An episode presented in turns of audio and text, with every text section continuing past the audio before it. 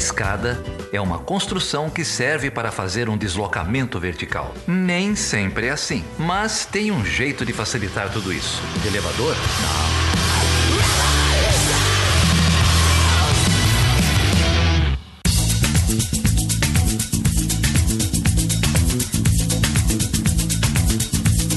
Seja bem-vindo e seja bem-vinda a mais uma edição do Chutando a Escada. O meu nome é Felipe Mendonça. E eu sou o Geraldo Zaran. Mas hoje sou eu que vou perguntar, cara. Que diabo você foi fazer, Felipe? O negócio tá tão ruim que você foi rezar, cara. Ah, a gente tem que procurar, né, cara? Onde tem conteúdo, onde tem informação, a gente tá lá. E saiba que na igreja, entre pastores, tem muita informação e muita informação boa, viu? É isso aí. Você falou sobre religião, política, eleições, com esse grupo de pastores aí que, que resolveu ceder seu tempo, essa boa vontade aí de falar com a gente. O único que não era pastor na história toda é o André Pontes, né?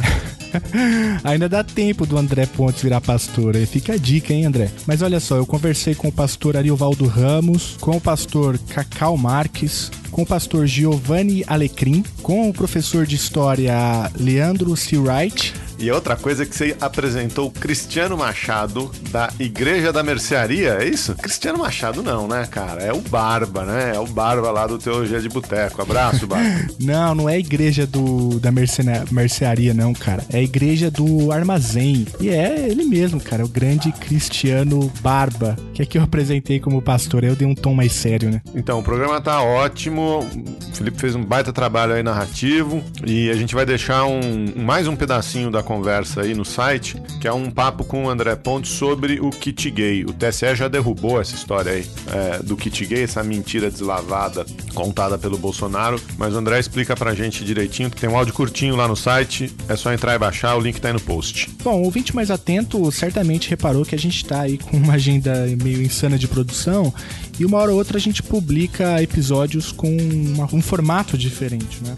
E com isso a gente está tentando ampliar um pouco a discussão, atingir um pouco um público mais amplo e também temos divulgado este conteúdo por WhatsApp. Então, se você quiser receber este conteúdo por WhatsApp, basta você enviar o seu número de telefone para o Chutando a Escada, quer seja no e-mail, quer seja no Facebook ou no Twitter. Enfim, o que vocês vão ouvir hoje é um projeto de quatro episódios, né, para o WhatsApp e que a gente compilou aqui na íntegra, né? Os quatro episódios estão aqui juntos, você vai ouvir os quatro na sequência, mas o público do WhatsApp vai receber episódios menores, né? Então não vamos mais tomar muito tempo do pessoal aí. Mais um programa extra desse multirão. Cristãos podem votar no Haddad? É isso aí. Pode ou não pode? Fica aí a dúvida no ar. Então vamos lá, vamos pro papo. Ouve aí.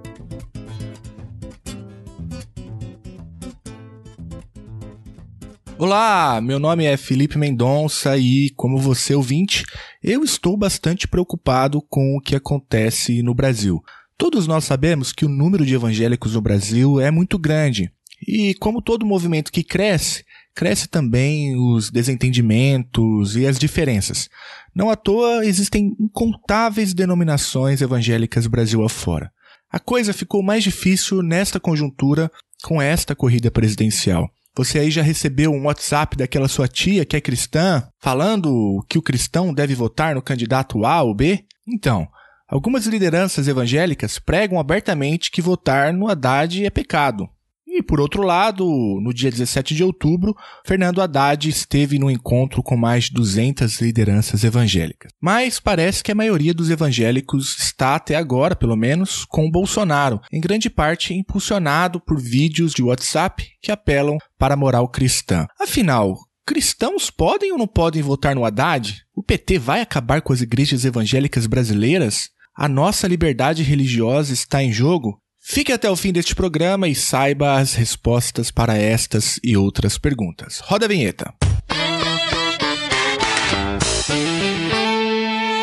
Seis em cada dez evangélicos declaram apoio a Jair Bolsonaro nessa corrida presidencial. Os dados são lá do Datafolha de 10 de outubro de 2018. Entre os segmentos neopentecostais, o apoio a Bolsonaro chega a 63%. Nessa direção, em entrevista publicada pela Folha de São Paulo, o historiador italiano Lori Zanatta aponta que, em toda a América Latina, o Brasil é o único país em que esse setor tem tanta importância na política. Hoje, Bolsonaro é, sim, o principal beneficiário desse fenômeno. E para entender o que está acontecendo com as igrejas evangélicas brasileiras, eu conversei hoje com diversos pastores. Um deles foi o pastor Ariovaldo Ramos. Ele é pastor da comunidade cristã reformada.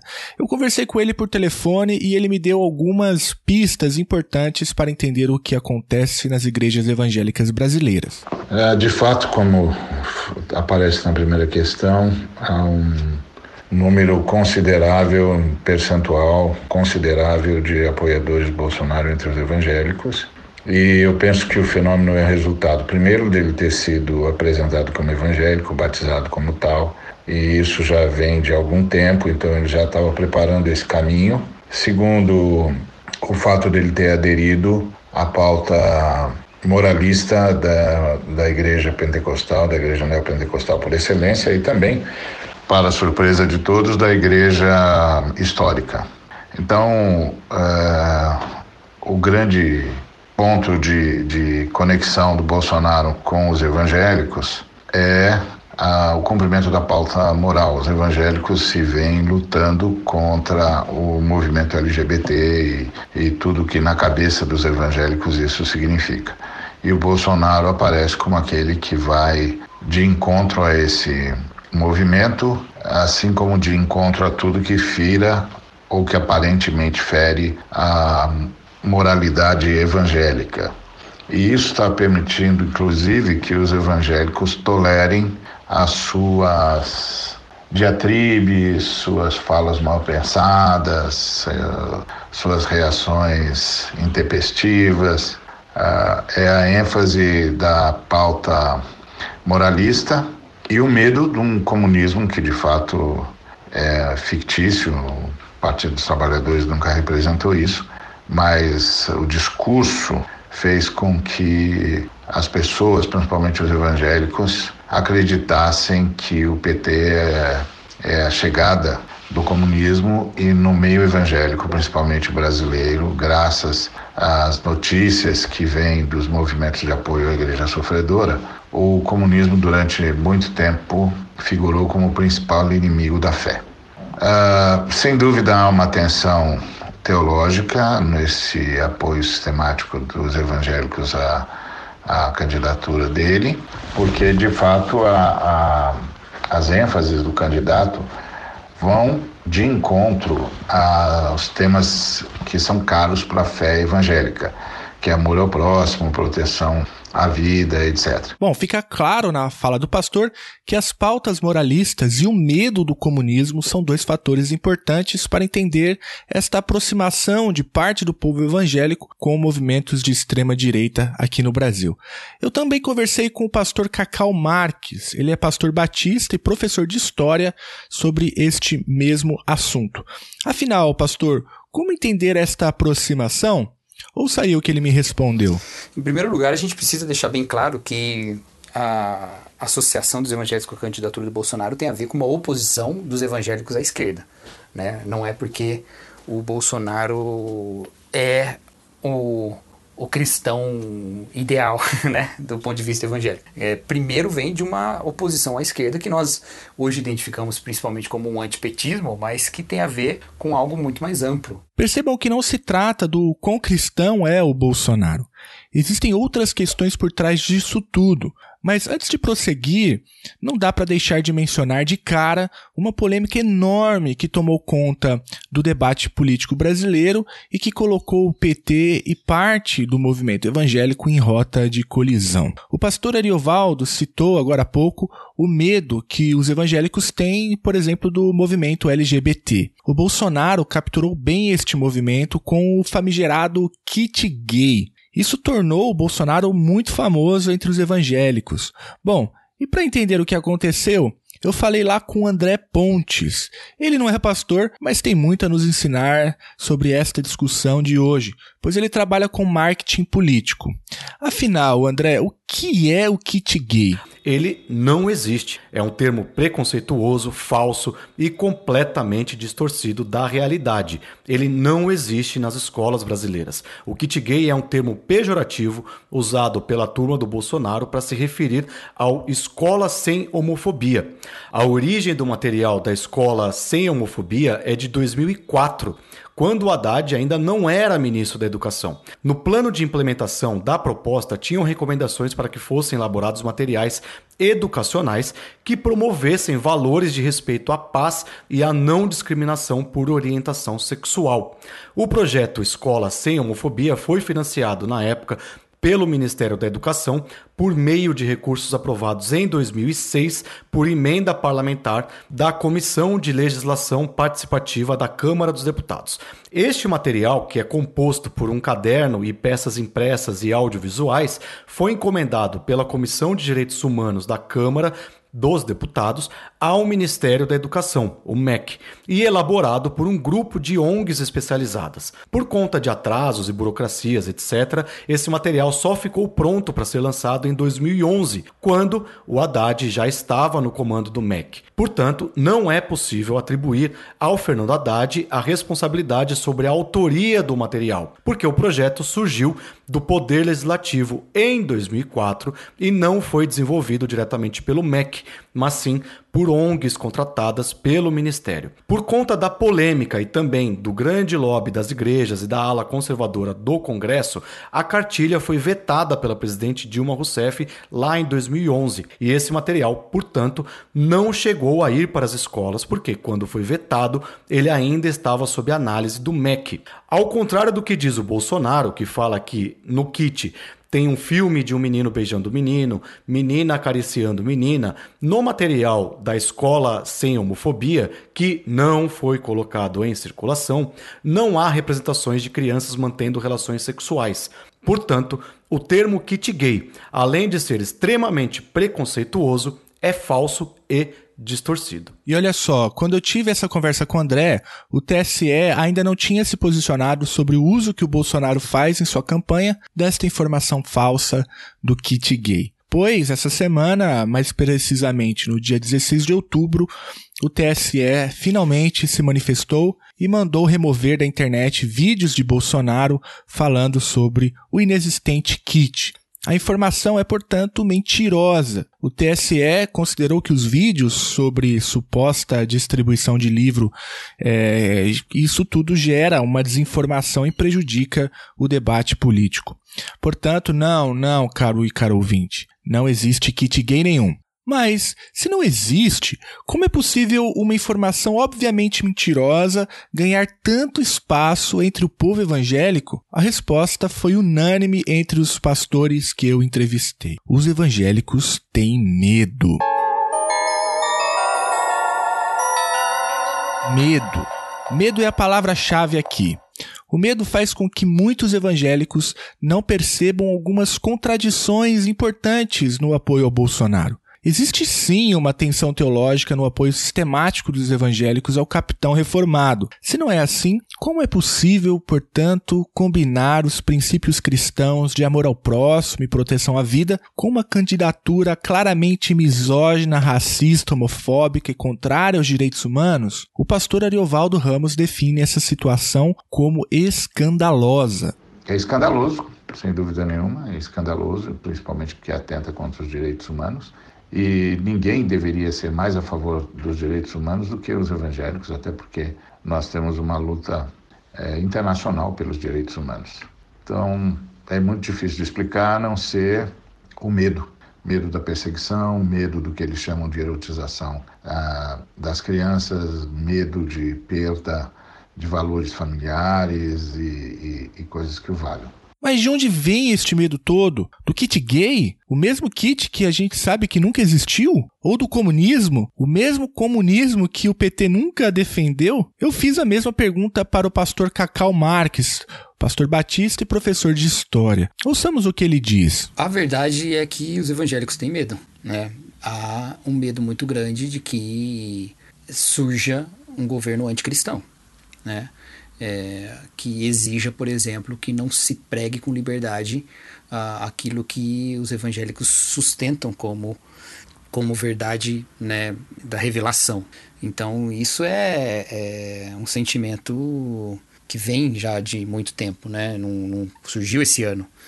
Uh, desde a da votação da união estável entre casais homoafetivos, isso é dito de maneira. E desde antes, na verdade, desde a lei uh, da homofobia, que não era muito clara sobre a liberdade dos evangélicos de pregarem né, a, a homossexualidade como pecado, é, há essa desconfiança né, de que se se levanta ou se articula uma, um poder anticristão no Estado. E, e uma vez que os evangélicos olham e veem a, a, a história bíblica cheia de apóstolos e mártires perseguidos pelo Império Romano e pelas autoridades judaicas, esse medo é, é facilmente traduzível para pelo que está escrito nessas narrativas, né? Então, é, o medo é que explica como é que eles podem, ou como é que os evangélicos podem é, subscrever uma campanha que é uma campanha que parece contra o que se vê na Bíblia sobre o amor ao próximo, né? Então, é, esse é, é, acho que é o fator determinante, né? É o medo, portanto, que permite este elefante branco na sala. Já ouviu essa história? Sabe aquela situação constrangedora onde os envolvidos tendem a ignorar algum acontecimento em particular na esperança de, em algum momento, tal assunto simplesmente deixar de existir, deixar de ser um fardo? Pois bem. Claro que, de novo, né? há outros aspectos que você deveria considerar também em termos da própria fidelidade teológica, né? A questão dos direitos humanos é, é uma questão que tem, tem bases fortes, né? Ou tem uma influência cristã forte, né? Mas essa reflexão, ela tá simplesmente calada, né? Na, na, na maioria do, do evangelicalismo brasileiro por causa do medo. O medo paralisou reflexões mais profundas sobre a sociedade, né? E sobre a justiça do ponto de vista bíblico para uma sociedade é, brasileira, né? Então, eu acho que o medo é, é, ajuda isso. isso. E esse medo cria um, um, viés de confirmação que leva os eleitores a votarem e, e, e, acreditarem que o candidato não é também isso tudo que se diz dele, né? Então, você pode mostrar um, um vídeo com falas homofóbicas ou, ou com falas é, bem violentas do, do Bolsonaro e o evangélico vai adotar, vai por causa de um viés de confirmação vai dizer não, mas isso aí é antigo, ou não, mas ele também não, mas isso é fake, alguma coisa assim, porque o medo é, é, é um, é um, um poder maior, né, do que essas outras coisas, né? Então, eu acho que o medo explica bastante esse fenômeno. Medo, comunismo, elefante branco, tudo isso nos ajuda a entender o que está acontecendo nas igrejas evangélicas brasileiras. Mas, afinal, algum pastor já foi perseguido pelo Partido dos Trabalhadores? Bom, eu fiz essa pergunta para muitos dos pastores que eu conversei hoje aqui. E a resposta foi: Não! Não. É, vou responder a pergunta de maneira bem simples. Eu nunca me senti ameaçado em minha liberdade religiosa durante os governos do PT, quer o governo municipal aqui na cidade de São Paulo, quer o governo federal. Isso nunca houve uma política pública, nada que impedisse a minha atuação pastoral. Você acabou de ouvir o pastor Giovanni Alecrim, lá da Igreja Presbiteriana Independente do Brasil. Ele também tem um podcast chamado Café com Alecrim. Mas se o PT não representa uma ameaça de fato, voltemos à pergunta original deste programa. Afinal, nesta corrida presidencial, cristão pode ou não pode votar no Haddad? Bom, vamos ouvir o que o pastor Ariovaldo Ramos tem a dizer. Uh, o cristão pode votar no PT, pode votar em qualquer partido. O cristão não deveria votar nessa candidatura uh, do PSL, porque essa candidatura representa o neonazismo. E hoje o voto no Partido dos Trabalhadores não é mais o voto num partido específico, mas é o voto na civilização, porque o que está em jogo no Brasil hoje é civilização ou barbárie. E nós entendemos que o, o capitão representa a barbárie. Então o cristão pode e deve votar num partido que se opõe à barbárie. Bom, não satisfeito, eu fiz essa mesma pergunta para o pastor Cristiano Machado. Ele é pastor lá da igreja do Armazém. Afinal, Cristiano, como o cristão deve votar nesta e em todas as outras eleições? Mas, por exemplo, se tivesse um discurso abertamente de ódio contra determinada classe, seja ela qual for, judeus, muçulmanos, homossexuais, negros, seja quem for, se eu tenho um discurso abertamente de ódio contra essa classe, se eu tenho um interesse óbvio em aniquilar essa classe, se mais até do que isso, se eu tenho interesse de construir uma narrativa é, que impute sobre essa classe a culpa de determinada questão na sociedade, hum, aí eu acho bem problemático.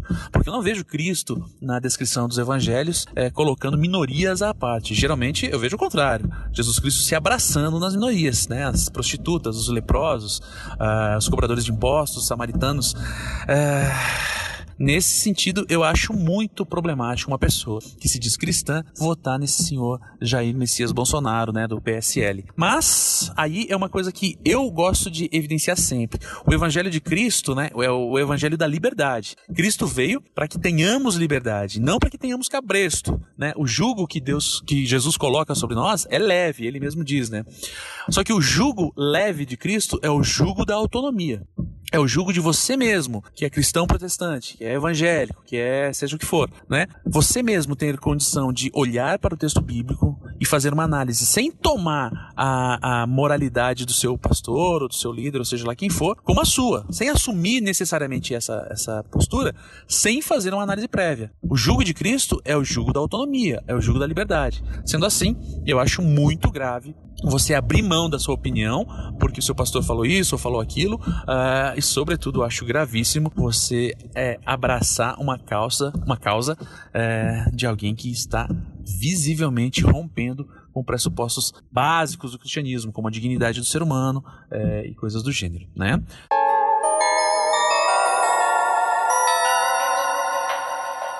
Eu acabei de receber no WhatsApp uma imagem. Nela, Jesus Cristo aparece bem grande. Ele segura uma ovelha que dorme tranquila em seus braços. Embaixo, palavras de apoio ao Bolsonaro, o candidato que costuma dizer que bandido bom é bandido morto. Nesta loucura que virou o WhatsApp, não dá para saber de onde partiu este santinho digital. Mesmo assim, é comum ouvir sair da boca, inclusive de evangélicos, as palavras bandido bom é bandido morto. E vem cá, pensa comigo. Como é possível combinar os princípios cristãos de amor ao próximo e proteção à vida com uma candidatura misógina, racista, homofóbica e contrária aos direitos humanos? Bandido bom é bandido morto ou bandido bom é bandido lavado e remido pelo sangue de Jesus? Onde a igreja evangélica tem depositado a sua fé? Olha só, essa semana, os principais jornais do mundo divulgaram a fala do ex-líder da Ku Klux Klan sobre Jair Bolsonaro. Segundo o ex-líder, Jair Bolsonaro, abre aspas, soa como nós, fecha aspas. Vocês querem mais? Lembram-se do não estupro porque você não merece? E o apoio explícito de Bolsonaro a torturadores? Se lembra do vídeo de Bolsonaro gritando vamos fuzilar a petralhada? E quando ele disse que não aceitaria ser operado por um médico negro cotista? E quando ele disse esperar que Dilma morresse infartada ou de câncer? E quando ele disse que a única coisa boa do Maranhão é um presídio? E quando ele fala que feminicídio, morte violenta de mulheres é mimimi? E quando ele falou que usava o auxílio moradia para comer gente? Você lembra disso? E quando ele disse que os refugiados são a escória do mundo? E quando ele falou que o erro da ditadura foi torturar e não matar? E quando a ex-esposa dele fugiu do Brasil com medo de perder a vida? Bom, a lista de absurdos, infelizmente, é gigante. Mas voltemos à pergunta: como entender o apoio evangélico a Bolsonaro, mesmo sendo ele um péssimo exemplo de cristão? Já vimos que para entender o apoio de um evangélico a um político que diz coisas desse tipo, é preciso entender o papel que o medo desempenha nas pessoas. Sem o medo, certamente o povo evangélico não apoiaria esse tipo de discurso obsceno. Nós sabemos que as ameaças não existem. O kit gay não existe, a liberdade religiosa nunca esteve em risco com o PT, mas eu conversei com alguns fiéis e eles estão convictos de que estão de fato ameaçados, mesmo a ameaça não sendo real. Sabe aquele sentimento de que um monstro pode sair debaixo da cama?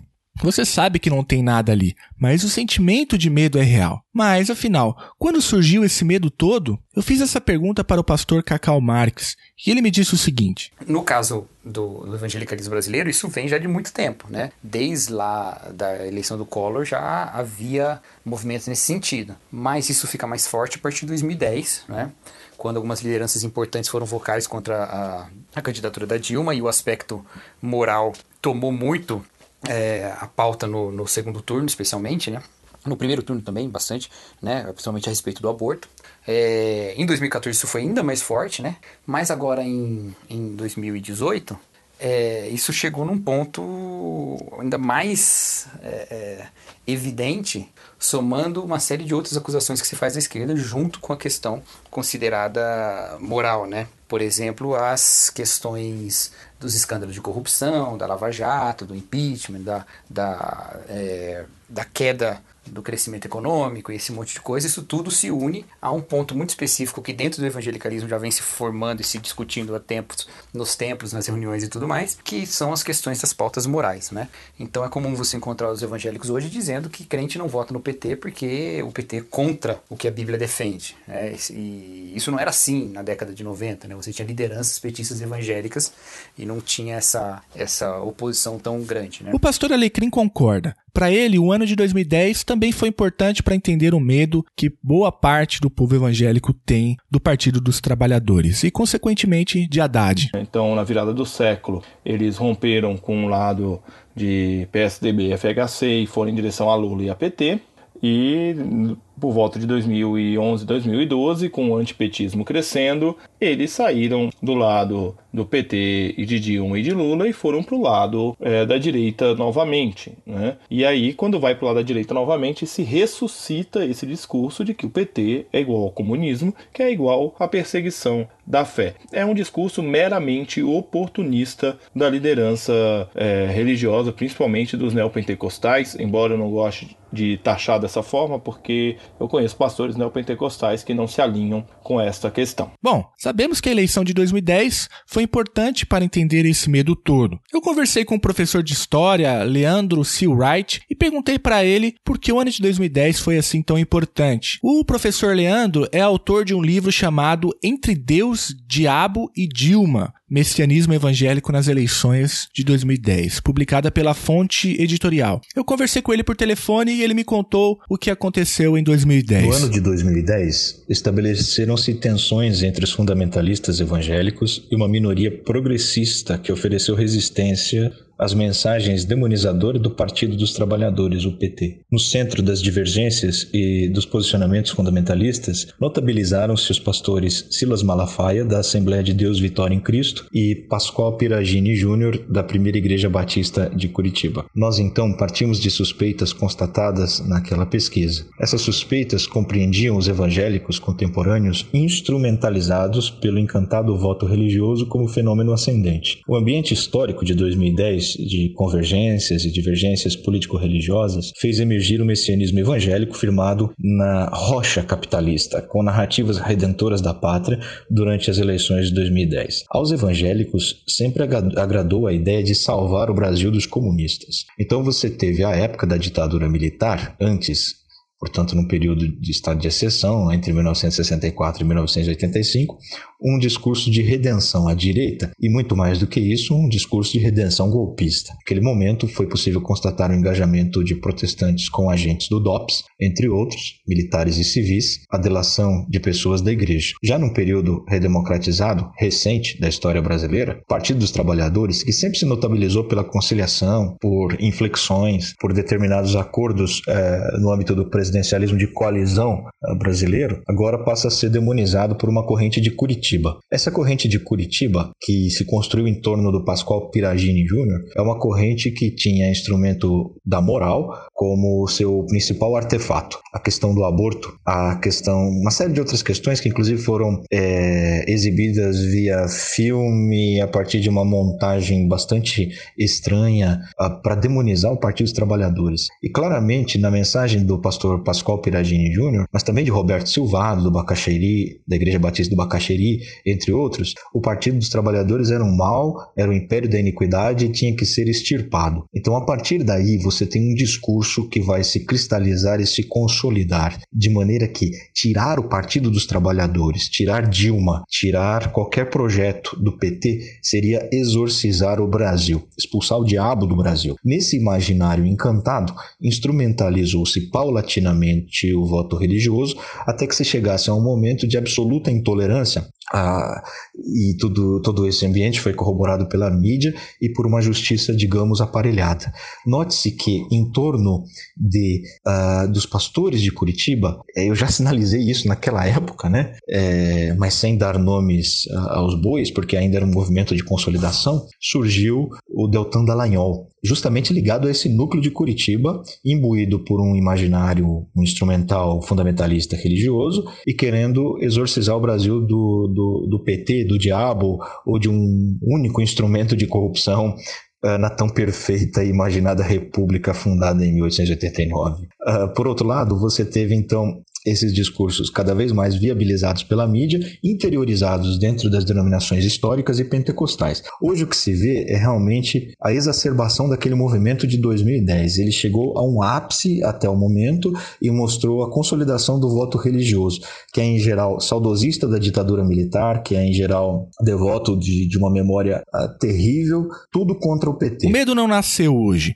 Ele ganha forma em 2010, cresce em 2014 e hoje parece atingir o seu novo auge. Mas, afinal, o que alimenta esse medo todo? Bom, para responder essa pergunta, a gente precisa pensar sobre os operadores do medo evangélico. E os operadores do medo evangélico são, pasmem, pastores. O PRB, que é o partido do Edir Macedo, e que era parte da coligação do Alckmin, pulou fora do barco tucano uma semana antes do primeiro turno. Já o Silas Malafaia, até muito recentemente, parecia priorizar o Dória, mas se aproximou de Bolsonaro quando este começou a se mostrar viável nas pesquisas. Parece haver, portanto, um pragmatismo na posição destes dois líderes evangélicos, uma vez que a aliança deles com Bolsonaro não é histórica. A Universal, por exemplo, foi parceira dos governos do PT desde 2002. O pastor Ariovaldo Ramos explica. O posicionamento político de pastores, como, como citados com o candidato, é, é inusitado no nosso meio e ele aponta algum acordo não confessado. Agora, se isso afeta o voto evangélico, afeta. Não afeta 100%, talvez nem afete é, a maioria, mas uma grande massa é afetada sim, principalmente porque a igreja evangélica, embora seja majoritariamente pobre, negra, feminina, incute por causa da teologia da prosperidade uma mentalidade de classe média nos mais pobres, inclusive. E, e isso distorce os valores evangélicos, distorce os valores cristãos. Bom, o partido do, do bispo é um partido contraditório. É, tem um projeto particular de poder e trabalha as suas alianças a partir desse projeto. Então, certamente viu no apoio a esse projeto uma contribuição no apoio a essa candidatura, uma contribuição ao seu próprio projeto, que é como eu entendo que eles sempre reagem. Eles reagem a partir de um projeto de poder claramente exposto, claramente articulado, então o pragmatismo é muito mais do que a merca, mercadejar a fé. No caso do pastor lá do Rio de Janeiro, talvez isso, isso caiba mas no caso do bispo é mais profundo do que isso. É um projeto de poder muito claro que está em curso e é a partir desse projeto de, de poder que, que as decisões são tomadas. E o André Pontes, que trabalha com marketing político, parece concordar. Antes de mais nada, precisamos explicar o motivo do apoio evangélico ao Bolsonaro. Ao contrário do que pode ser pensado, ele não está baseado na história do kit gay. Os principais atores da ala evangélica do Brasil, Silas Malafaia e o Edir Macedo, por exemplo, costumam caminhar de acordo com os seus fiéis e não ao contrário do que se imagina. Claro que essa ordem é inversa quando falamos do legislativo. Neste caso, do legislativo, eles empurram goela abaixo o pedido para que seus fiéis votem nos seus pastores. É no Congresso que está o núcleo duro da proteção dessas igrejas e é lá que eles apostam na manutenção da pauta conservadora e de interesse das suas igrejas. Já no cargo à presidência, eles costumam caminhar de acordo com a bússola, na tentativa de estar sempre do lado de quem vai ganhar. Foi assim em 2002, quando eles apoiaram o Lula contra o José Serra, e está sendo assim neste ano também de 2018. Por exemplo, o Silas Malafaia até março declarava voto e apoio para o João Dória à presidência e só mudou para o Bolsonaro quando o Dória não conseguiu se lançar à presidência. Mas é importante dizer também que ele só começa a fazer uma defesa forte ao Bolsonaro quando faltavam duas semanas para a eleição, ou seja, quando ele viu que o Bolsonaro tinha reais chances de ganhar. O mesmo aconteceu com o Edir Macedo. No primeiro turno, o PRB, Partido da Igreja Universal, conversou junto com o Centrão, com o Ciro Gomes, e acabou embarcando na candidatura do Geraldo Alckmin. A candidatura do Alckmin fracassou e, faltando uma semana para o primeiro turno, o Edir Macedo saltou do barco do Alckmin e declarou voto pro Bolsonaro. Portanto, se fosse o Alckmin o líder das pesquisas, os dois, Silas Malafaia e Edir Macedo, lá estariam com ele. Isso significa então que o apoio deles ao Bolsonaro nada tem a ver com o kit gay. Agora, passando para o próximo plano, a partir do momento que eles decidem apoiar o Bolsonaro, quando eles enxergam nele, no Bolsonaro, uma chance grande de vitória, eles se agarram em pautas que ajudam a convencer os seus fiéis na luta do nós contra eles. Nessa luta contra a esquerda, contra o petismo, eles se agarraram na falácia do kit gay propagada pela turma do Bolsonaro. O kit gay é uma bandeira do Bolsonaro desde 2011, é um assunto que ajudou ele e outros parlamentares da ala conservadora a se tornarem conhecidos na camada mais conservadora do eleitorado. Bom, o posicionamento político de pastores e lideranças como Silas Malafaia e Dir Macedo são exemplos importantes. Eles são pragmáticos, parecem estar sempre do lado de quem ganha. Não se trata de uma questão da fé cristã, uma, uma questão teológica. Se trata de uma lógica de poder. E eles, no WhatsApp, no YouTube, na televisão ou no Facebook, instrumentalizam o medo do povo evangélico para beneficiar seus projetos próprios de poder. Seriam eles os mercadores da fé modernos? Bom, se você chegou até aqui, já sabe que o Partido dos Trabalhadores não é uma ameaça à fé evangélica e que líderes evangélicos costumam sim instrumentalizar o medo para benefícios próprios. Mas eu ainda estou intrigado. Afinal, qual é o fundamento teológico que dá suporte para um apoio meio bizarro ao Bolsonaro, mesmo sendo ele um sujeito que materializa tudo aquilo que não é cristão? O problema é que a maioria dos evangélicos é, se deixou contaminar pela teologia da prosperidade. Essa é, teologia da prosperidade ela é segregacionista e ela é capitalista. Então, está uh, embutido na teologia esse repúdio a tudo que é diferente, a tudo que aparentemente conflita com o conforto que a teologia da prosperidade propõe. E, inclusive, essa questão da, da questão homofóbica, racista, misógina, tudo isso é tido como de segunda é, importância quando você pensa na proteção, na segurança, no fato de que seus filhos não serão erotizados, etc. Essa é a, é a cabeça é, neo-evangélica, do neopentecostalismo. Mas o que é a teologia da prosperidade? O pastor Cristiano Machado, lá da Igreja do Armazém, explica pra gente. A teologia da prosperidade, ela é bem recente, na verdade. Ela é ali do final dos anos 40 início dos anos 50, né?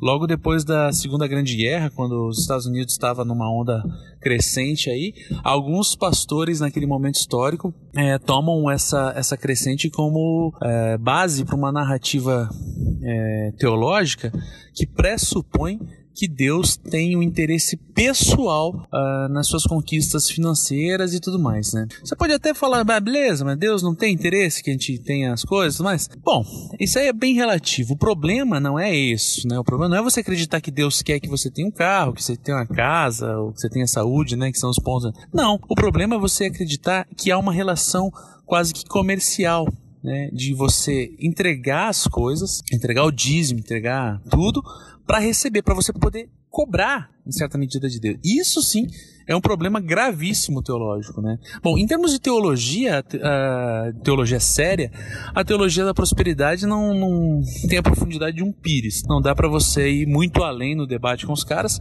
porque um dos pressupostos também básicos da teologia da prosperidade é a obediência cega à liderança. Bom, se você tem a obediência cega à liderança, óbvio, né, cara? Se você vai chegar lá e confrontar a liderança, a liderança de uma determinada pessoa, ele vai falar: não, meu líder tá certo, pronto, acabou. Outra coisa que também é muito, muito marcante na teologia da prosperidade é a questão da confissão positiva. Que é sempre você estar tá dizendo que, mesmo que você está diante de uma, de uma situação que é inevitável perda, você tem que declarar que você vai vencer, que, que é, Deus está no controle, Deus vai te dar a vitória. É, você viu isso aí muito na, no discurso do Cabo da Ciolo, que não tinha condição mínima de ser presidente da República, de ganhar o pleito, mas ele até o último dia falava que ele seria presidente da República ainda no primeiro turno turno. É, passou o primeiro turno e ele, como a maioria de vocês sabe, não se elegeu, né?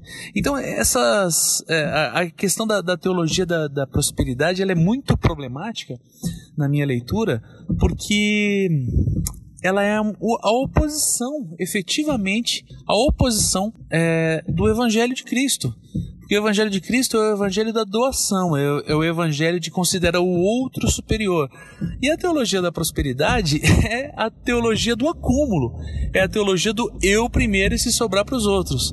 Então, com todo respeito aos amigos né, neopentecostais e até outros que acabam abraçando esse tipo de pensamento, é, se você está entrando nesse barco, Bom, você está indo contra a Bíblia, né? E o professor Leandro Surratt parece concordar. Ouçamos. A primeira característica desse messianismo é a tecnologia observada na presença evangélica em programas midiáticos, na utilização das redes sociais e do YouTube. Hoje se tem o pesadelo das fake news. A segunda característica desse messianismo inusitado foi certa manutenção do sonho norte-americano proferido ou transferido para a América Latina por meio dos missionários protestantes. Esse sonho norte-americano, que ali é pietismo e puritanismo, vem uh, com American Way of Life, isto é, protestantismo, capitalismo e racismo. Uh, uma outra característica desse messianismo é justamente uh, situar as geografias da espiritualidade política, ou seja, a ideia de que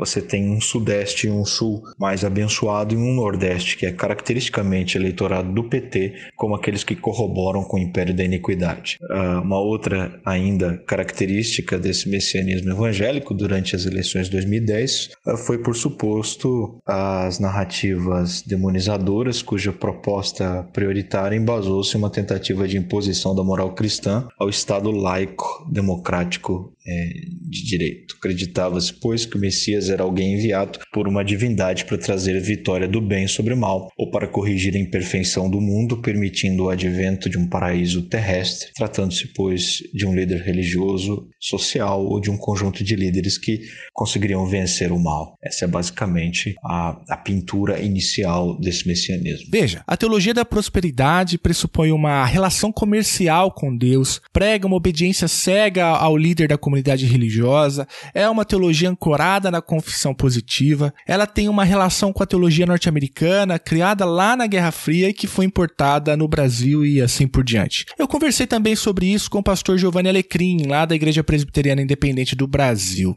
Afinal, pastor Alecrim, o que a Guerra Fria tem a ver com tudo isso? Em relação a essa percepção no mundo evangélico de que o PT é um problema para a prática da fé, isso se dá por conta da associação PT igual ao comunismo, que é igual à perseguição da fé. esse conceito de que o comunismo é uma, uma ode à perseguição da fé, ou que o comunismo persegue a fé, é fruto da época da, da Guerra Fria, né, questão da cortina de ferro e tudo mais, aonde os Estados Unidos ideologicamente moveram as suas igrejas a pregar e acreditar que havia, por parte do comunismo, uma campanha mundial para a extinção da igreja. Né? É, isso se deu em alguns países, mas em outros não. Né? A maior prova disso nós temos, uh, por exemplo, eu posso citar aqui o Miroslav Wolf, que é um teólogo é, da, nascido na antiga Iugoslávia, ele fazendo referência ao seu pai, que foi pastor pentecostal, e ao seu avô, que foi pastor batista, ele disse o seguinte numa palestra aqui em São Paulo: cristãos perseguem outros cristãos melhor que os comunistas. Ou seja, eles sofreram mais com a perseguição católica antes da cortina de ferro do que com a perseguição comunista na época da cortina de ferro. Então, os líderes, com esse senso de oportunismo histórico né, no nosso tempo hoje, eles percebem a insatisfação do povo e movem as suas igrejas na direção daquilo que melhor é, convém. Né? Então, na virada do século, eles romperam com o lado de PSDB e FHC e foram em direção a Lula e a PT. E por volta de 2011, 2012, com o antipetismo crescendo, eles saíram do lado do PT e de Dilma e de Lula e foram para o lado é, da direita novamente. Né? E aí, quando vai para o lado da direita novamente, se ressuscita esse discurso de que o PT é igual ao comunismo, que é igual à perseguição da fé. É um discurso meramente oportunista da liderança é, religiosa, principalmente dos neopentecostais, embora eu não goste de taxar dessa forma, porque eu conheço pastores neopentecostais que não se alinham com esta questão questão. Mas calma, todos os pastores que eu conversei até aqui são unânimes numa questão. Os evangélicos não são todos iguais. Existe sim muita resistência a estas leituras teológicas dentro das igrejas evangélicas no Brasil. Infelizmente, elas não aparecem tanto, não são figuras midiáticas, mas é um equívoco grande dizer que são todos iguais.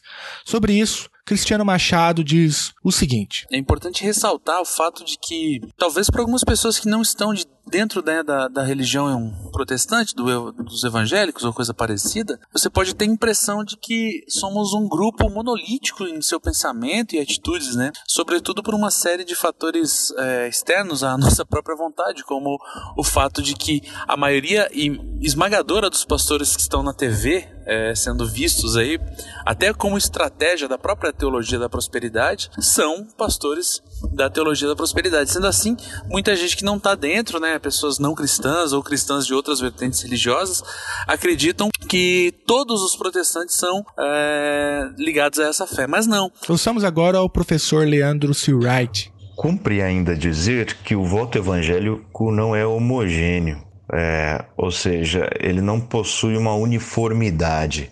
É, não é correto dizer que todos os evangélicos, generalizando, votem em Bolsonaro ou num projeto de recrudescimento político. Pelo contrário, muitos e muitos evangélicos votam ah, ao invés eh, de atender as recomendações do pastor de maneira imediata nas suas necessidades ou segundo as suas necessidades, alimentação, entre outras propostas que lhes sejam convenientes. Então, feitas essas ressalvas, cumpre ainda dizer que o voto evangélico tem, tem sim peso e que esta historicamente tem sido alinhada por um saudosismo da ditadura militar ou contraditoriamente aos princípios basilares do protestantismo no Brasil contra as liberdades individuais. Com tudo isso, meu irmão e minha irmã, não é pecado votar contra o que o seu líder religioso sugere. É sobre isso que o pastor Ariovaldo Ramos fala agora. Se é pecado se levantar contra líderes religiosos que apoiam abertamente o Bolsonaro, não, não é pecado, porque o Bolsonaro representa o que eu entendo ser o neonazismo, e nós precisamos denunciar isso e precisamos, de forma objetiva, combater o neonazismo por tudo que ele representa é, em, em todos os segmentos. E, historicamente, ele representa tudo que a humanidade rejeitou: a escravidão, o apartheid, o, o que foi a, a, o genocídio judeu e de outros segmentos da, da população humana, enfim. É, não é pecado, pelo contrário, é preciso denunciar que os líderes religiosos que estão apoiando essa candidatura estão em pecado. Pecado contra Deus e contra a humanidade. Ainda resta uma pergunta final. Ela tem me tirado o sono. Eu gostaria muito de saber como é possível resistir ao bolsonarismo enquanto igreja. Eu fiz essa pergunta para o pastor Ariovaldo Ramos e ele me deu uma resposta, digamos, inusitada. A forma de reagir a essa onda que se abateu sobre a igreja é um ensino. Nós temos a teologia da missão integral, que é uma teologia com um enfoque cívico, democrático em favor uh, dos pobres, das minorias, das mulheres, uh, dos, dos marginalizados. É, um part... é uma teologia pela justiça, entendendo que justiça é o caminho da construção da igualdade na sociedade ensino. E o pastor Cristiano Machado concorda. Ouça o que ele me responde ao ser questionado da mesma forma. Mas é importantíssimo pensar isso. A fé evangélica ela é a fé da autonomia. Ela é a fé dos homens e mulheres que abrem a Bíblia em casa, leem e compreendem. Por isso que é uma série, por isso que é tão importante, por exemplo, uh, nós cristãos votarmos em pessoas que dão ênfase a, a uma boa educação. Porque sem educação, sem leitura bíblica, sem, sem, a, sem condição de ler a Bíblia, não tem condição de ter igreja. Essa que é a verdade. Pelo menos igreja evangélica. Não sei outras, outras maneiras de pensar a fé cristã. Mas sem cristãos educados, sem cristãos uh, realmente né, preparados para ler e analisar o texto, fazer uma análise histórica do texto, fazer uma, uma análise é, social do texto e tudo mais, é grave, porque eu acho que isso pode acarretar numa igreja fraca, numa igreja sem teologia, numa igreja facilmente dominada por qualquer tipo de discurso uh, falacioso e falastrão de gente que acha que tem em si mesmo uh, ares de Messias ou coisa semelhante. Aliás, o pastor Cristiano Machado também dá dicas para você, querido e querido ouvintes, não cair em ciladas teológicas. E eu acho que assim, é importante ressaltar para uma pessoa que não tenha muito conhecimento do que significa ser evangélico ou protestante, é um pressuposto básico da nossa fé é que a fé está embasada na Bíblia. Não existe uma autoridade maior do que a Bíblia, né? Se teu pastor lá falar, ah, não, mas eh, Deus me revelou tal coisa. Bom, se Deus revelou, tem que estar na Bíblia. Se não está na Bíblia, eu não vou aceitar como revelação de Deus. Toda a revelação de Deus já foi dada na Bíblia e na pessoa de Cristo. Para além da Bíblia e para além da pessoa de Cristo, o que eu tenho são opiniões. E aí você entra num mérito muito complexo, né? Que nessa, nessa diversidade gigantesca uh, de expressões de fé que são os evangélicos, os protestantes, você vê, sei lá, na tua cidade, muito provavelmente você tem milhares de igrejinhas, né? Algumas até parecidas, algumas você diria, ah, não, não consigo nem perceber a diferença. Mas tem outras que têm diferenças gritantes, né? Nos costumes, na, sei lá, na maneira de se vestir, de se portar, de falar, até alimentação, sabe? Coisas assim bem mais, mais é, particulares, assim. Às vezes é, são diferenciadas por, por conta de uma leitura diferente da Bíblia. Né? E uma leitura da Bíblia que eu faça pode divergir muito da leitura que um amigo meu que está aqui próximo de mim faz. Mas é importantíssimo salientar que nessas divergências de opinião da interpretação da palavra de Deus, eu preciso ter muito critério para estabelecer uma doutrina a, a fim de dizer, não, tal atitude é uma atitude anticristã. Porque senão eu posso incorrer num problema gravíssimo, que é né, excluir de repente um irmão da fé do meu convívio, pura e simplesmente por uma opinião minha. Isso seria uma, uma questão muito grave. Sim, os evangélicos têm muito a nos ensinar sobre direitos humanos, sobre democracia, sobre respeito à vida. E sim, existe resistência na igreja evangélica. Eu vou citar aqui alguns exemplos. Um deles é a Frente de Evangélicos pelo Estado de Direito, que reúne mais de 10 mil evangélicos de diferentes denominações, como Igreja Batista, Presbiteriana Independente, Assembleia de Deus, Igreja do Evangelho Quadrangular, entre outras tantas no Brasil e no exterior. Um outro exemplo é um grupo que se chama Missão na Íntegra. O pastor Ariovaldo Ramos é um dos líderes desse movimento. Ele conta pra gente do que se trata. A Missão na Íntegra é um movimento de pregadores que publiciza essa teologia, a teologia da missão integral, que é uma teologia latino-americana, nascida eh, na década de 60, inclusive antes mesmo da teologia da libertação, e que tem como projeto uh, um evangelho que altere uh, não apenas a consciência, como de, de resto é próprio de uma mensagem é, religiosa, mas, acima de tudo, que incida ah, na história, transformando realidades e trazendo para a realidade histórica um pouco da utopia, da fé cristã, que é um novo mundo onde habita a justiça, onde habita a igualdade, onde habita a equidade. Ah, a missão integral sempre preconizou isso e a Frente de Evangélicos pelo Estado de Direito nasce justamente dessa consciência trazida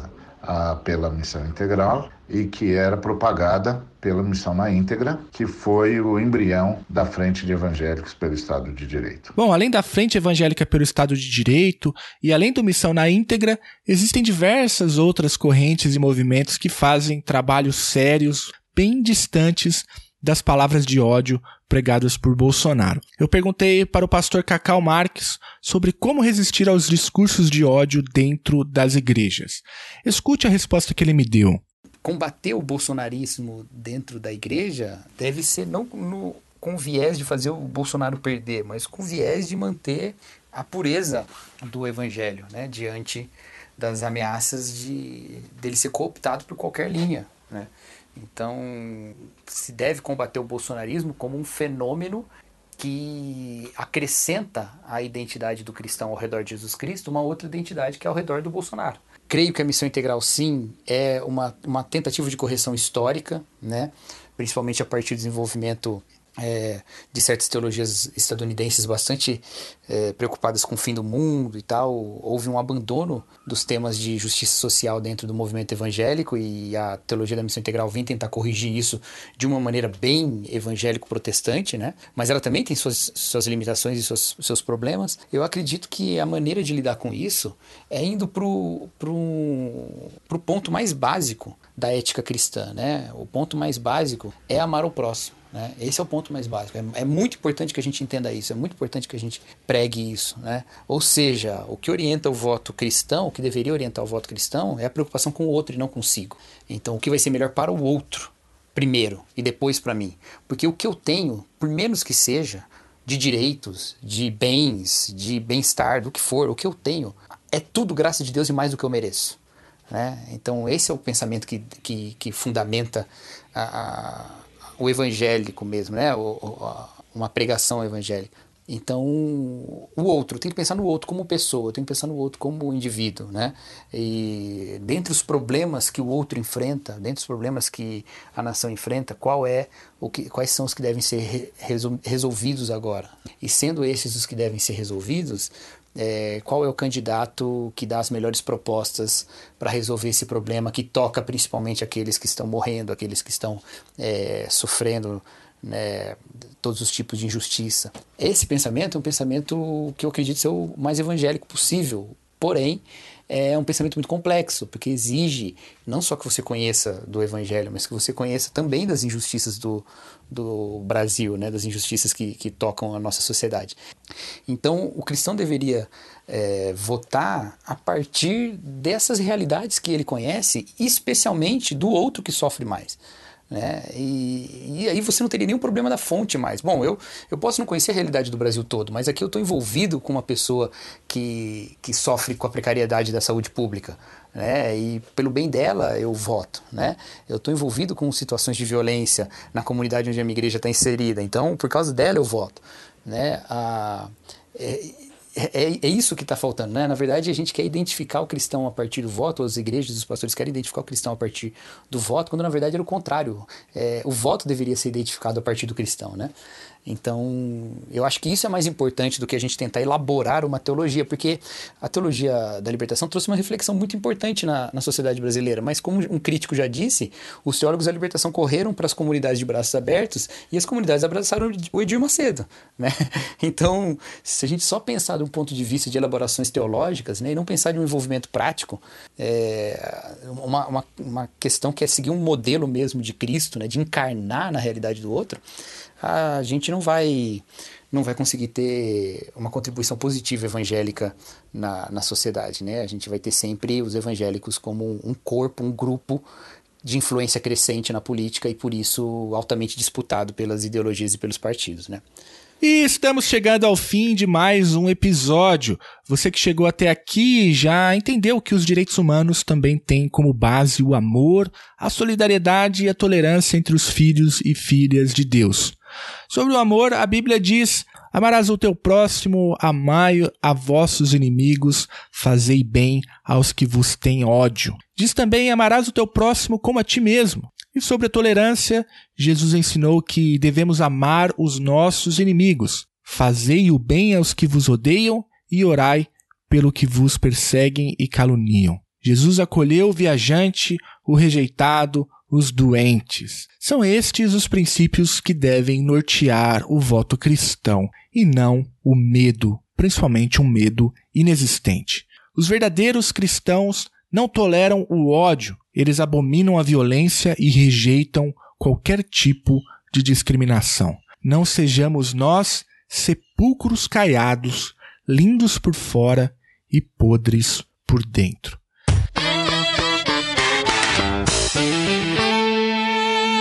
Eu deixo aqui meu muito obrigado. Compartilhe esse episódio com seus amigos e amigas e se pergunte antes de votar. Em meu lugar, o que faria Jesus? Um forte abraço e até a próxima.